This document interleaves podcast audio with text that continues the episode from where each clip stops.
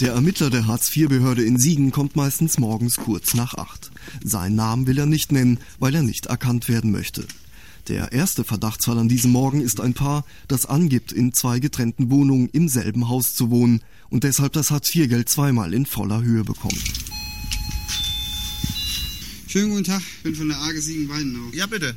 Äh, könnten wir uns mal Ihre Wohnung angucken bezüglich Ihrer Wohnverhältnisse? Ja, wenn Sie reingucken möchten, bitte.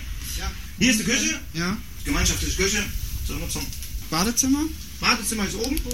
Ach, Sie- und hier nebenan wird die Wäsche getrocknet nur. Da kommt später das Kinderzimmer rein. Kinderzimmer. Genau. Ja, alles klar. Ein gemeinsames Kind, das unterwegs ist, eine gemeinsame Küche und ein gemeinsames Bad. Nach der Besichtigung ist für den Ermittler klar, das Paar bezieht zu Unrecht die volle Leistung. Angegeben waren zwei separate Wohnungen. Ja, aber was man jetzt hier vorgetroffen hat, das war im Prinzip in einem Wohnhaus über zwei Etagen eine Gesamtwohnung, äh, die auch von der Zimmereinteilung äh, so äh, ist, dass es im Prinzip äh, auf eine eindeutige Bedarfsgemeinschaft äh, herausläuft. Fälle wie dieser sind bei dem Ermittler an der Tagesordnung. Pro Jahr kontrolliert er etwa 200 Hartz-IV-Empfänger und bei 80 Prozent stellt er fest, dass sie die Leistungen zu Unrecht erhalten. Für die Betroffenen kann das schwere Folgen haben.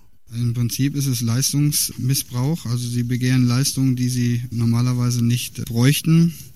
Demnach ist es nach Schwere des Falles auch ein Straftatbestand, der natürlich dann auch polizeilich verfolgt werden muss, den wir dann zur Anzeige bringen werden. Der zweite Fall an diesem Morgen zeigt allerdings, dass der Ermittler nicht immer richtig liegt. Er verdächtigt einen Familienvater für seine Tochter Hartz IV beantragt zu haben, um den Umbau seines eigenen Hauses zu finanzieren.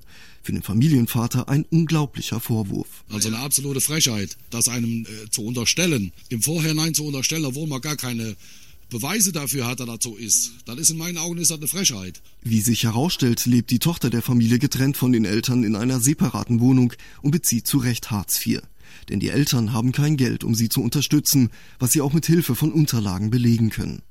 Der Ermittler bittet sie jedoch um Verständnis, dass er mittlerweile bereits beim geringsten Hinweis auf einen möglichen Missbrauch der Hartz-IV-Leistungen ermittelt. Ich denke, gerade in der heutigen Zeit muss man das auch tun, weil sonst sich alles so ins äh, normale Leben einschleicht und das schon für normal empfunden wird, wenn man äh, Leistungen erschleicht. Und ich bin also immer wieder froh, dass man nicht bestätigt wird, wie in diesem Fall.